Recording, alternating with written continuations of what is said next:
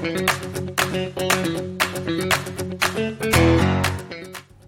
茶の間の皆さんおはこんばんにちは。スタイフ野球部背番号24番の2です。今日は10月21日土曜日でございます。それでは今日も参りましょう。お茶の間雑談上原城。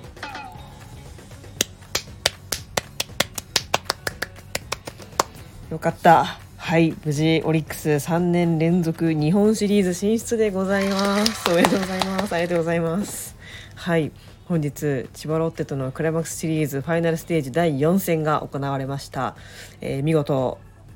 3対2で逃げ切り勝ちでございます。はい。いや終わってみればねまあなんとか、えー、アドバンテージ含めて4勝1敗で、えー、終えられたんですけれどもまあ、なかなかちょっと今年は手強い試合だったかなと思います。まあ、ロッテもねあのファーストファーストステージがすごい最後の逆転勝ち大逆転勝ちっていうすごい勢いで来たのでちょっと怖いなっていうふうに思ってたんですけどやっぱりその勢いは、えー、残ってました。ま、まず初戦ね初戦あの山本由伸投手だったんですけれどもここはねもう間違いなく、まあ、勝ちましょうみたいな感じでえー、前回のラジオでは申してたと思うんですけど珍しくあんな感じでしたね。はい珍しくあんな感じで初回になんか3点ぐらい取られたのかな、ね、結構。ロッテも食いついて食らいついてきましたね。食らいついていきました。実はねあのちょっとクライマックスシリーズのねファイナルステージをこう待ちわびているところでちょっとあのある夢をねあの寝てる時に見ましてそれが吉野投手の先発の試合でロッテで初回に11点でその裏に12点取り返すみたいななんかやばいスコアが並んだ試合試合のなんか夢みたいな見て結構その時なんかわ嫌だなみたいな感じで思ってたんですけど割と結構そういう感じの嫌なスコアだったなっていうふうに思います。まあ、終わってみればね8対5であのまあ、推しの紅林選手が頑張ってくれてね見事勝ったんですけど山本由伸投手の試合とはちょっと思えない珍しいあのスコアだったかなと思います。まあ、とはいえねどんな形であれ、まあ、勝つことが大事だったので良かったかなと思います。で2戦目はねこちらも面白いシーソーゲームがありましたね。田島投手が先発で途中ねこう負けの権利権利っていうんですかね負けがついた状態で降りちゃうんですけど途中でセデーニョ選手のねホームランで負けを消しまして、えー、このまま逃げ切るかと思いきやまさかのね守護神山岡投手がちょっと打たれて、えー、最後9回表で逆転負けしちゃうっていう、まあ、なかなか短期決戦ならではの珍しい展開もありました。まあ、ここがね短期決戦の面白さでもあり怖さでもあるんですけどロッテはこう最後の最後まで諦めないっていうところがすごくあの見れて、まあ、非常にタフな試合だったかなと思います。で昨日はねあのあまり試合は終えてないんですけどずっとゼロがね並んだような投手戦でして、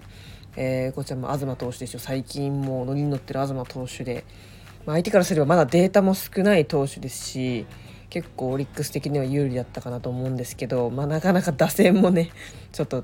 しけちゃってゼロが並んでしまったんですけど最後の方でね若月選手と頓宮選手復活のタイムリーということで、えー、2対0で、えー、勝ちました。そして今日大手ですね。進出がかかった今日でございますけれども。まず初回、えー、森友哉選手の復活ツーランホームランでした。あれはね打った瞬間でしたね。もう高いまあ、ボールをしっかり捉えて、えー、スタンドへと運んでいきました。そして、えー、その後はですね杉本選手のタイムリーもありまして、えー、貴重な3点目を追加して、えー、最後ですね、えっと、途中でまあ1点取られちゃうんで2点差での、えー、ワーニンこと平野義久投手でございます。えー、安定の4者凡退ということで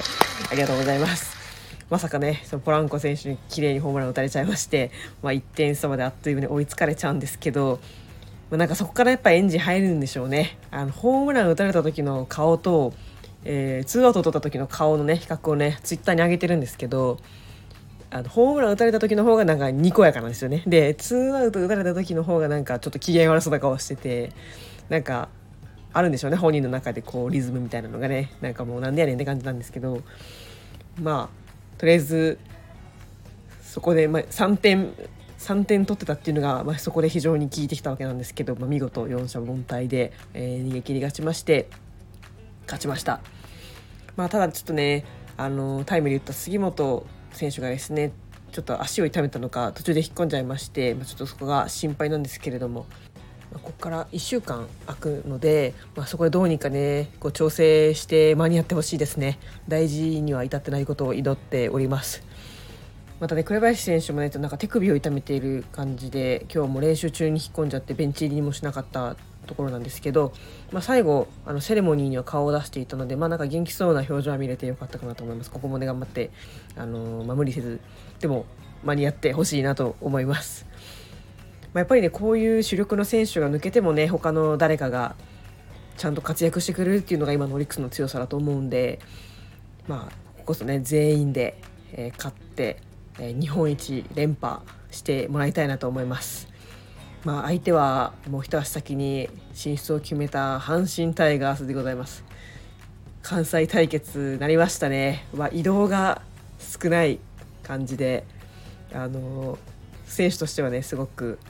あの負担も少ないのかなとは思うんですけどあと地元民にとってもねどっちも見に行ける距離にあると思うんですごく嬉しいところであるんですけどちょっとまあここから私の住んでるところからだと遠いので、まあ、今回はちょっとチケットとかも申し込まずに、まあ、家でゆっくり見たいなと思います。まあ、ただねやっぱり阪神ファンっていうのはすごくパワー熱量がありますしやっぱ人数も多いのでねこう本拠地京セラドームとは言ってもこうアウェーにならないかすごく心配なんですけどその周りの雰囲気に飲まれずちゃんとオリックスはビジターに強いですから、まあ、そこをね生かして、えー、もう阪神ファンの応援に飲み込まれないように ぜひ全力を出して、えー、実力を発揮して全員で日本一連覇してもらいたいなと思います。まあでも結構関西対決非常に楽しみなカードでございます。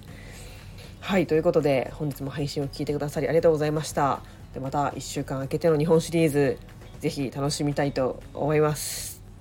ではまた次回の配信でお会いしましょう。絶対日本一取るぞ、オリックスワホローズ。それではさようなら。